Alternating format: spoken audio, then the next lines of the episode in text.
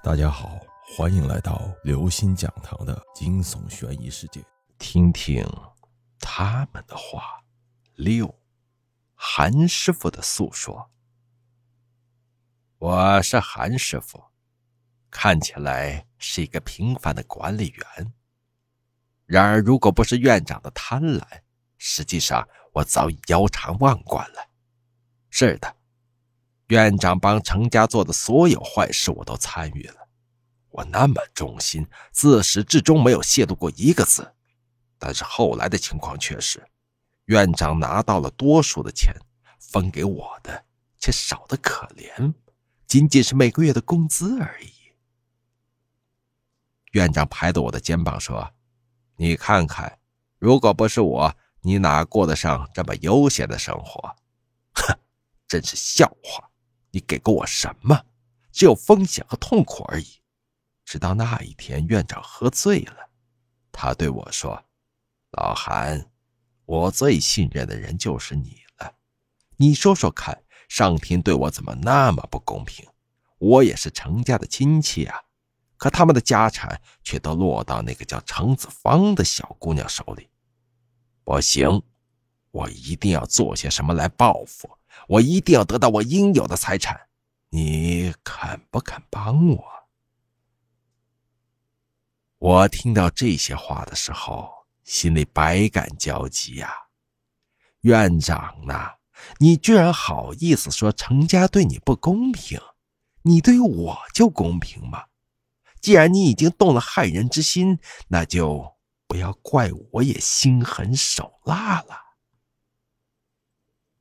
不平则鸣，这是天下公理。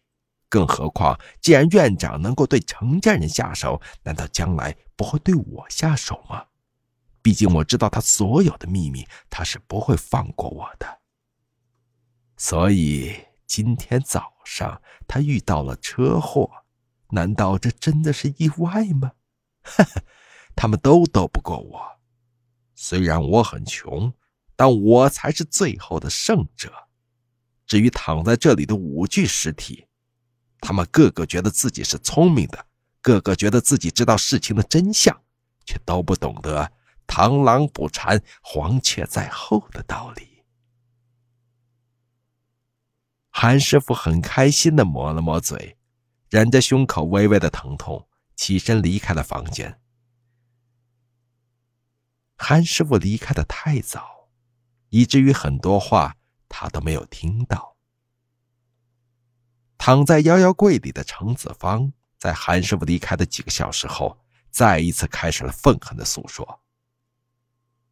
我不知道这一切是怎么回事，但我知道肯定是院长出卖了我。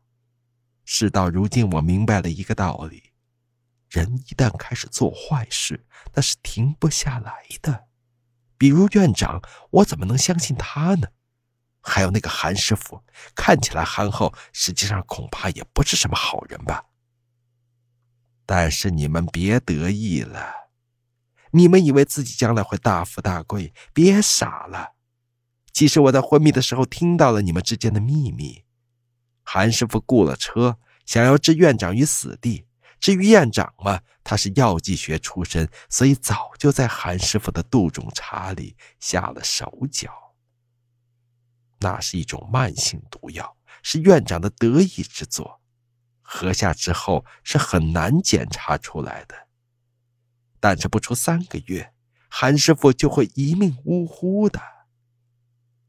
小时候听说，即将踏上死路的人是可以听到尸体说话的。韩师傅，你这段时间总能听到尸体说话，就不觉得奇怪吗？韩师傅。现在你能听到我的声音吗？就算听到了，也太晚了。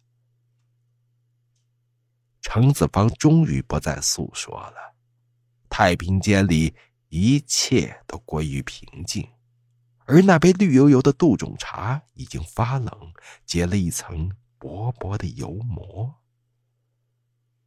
恶人终有恶报。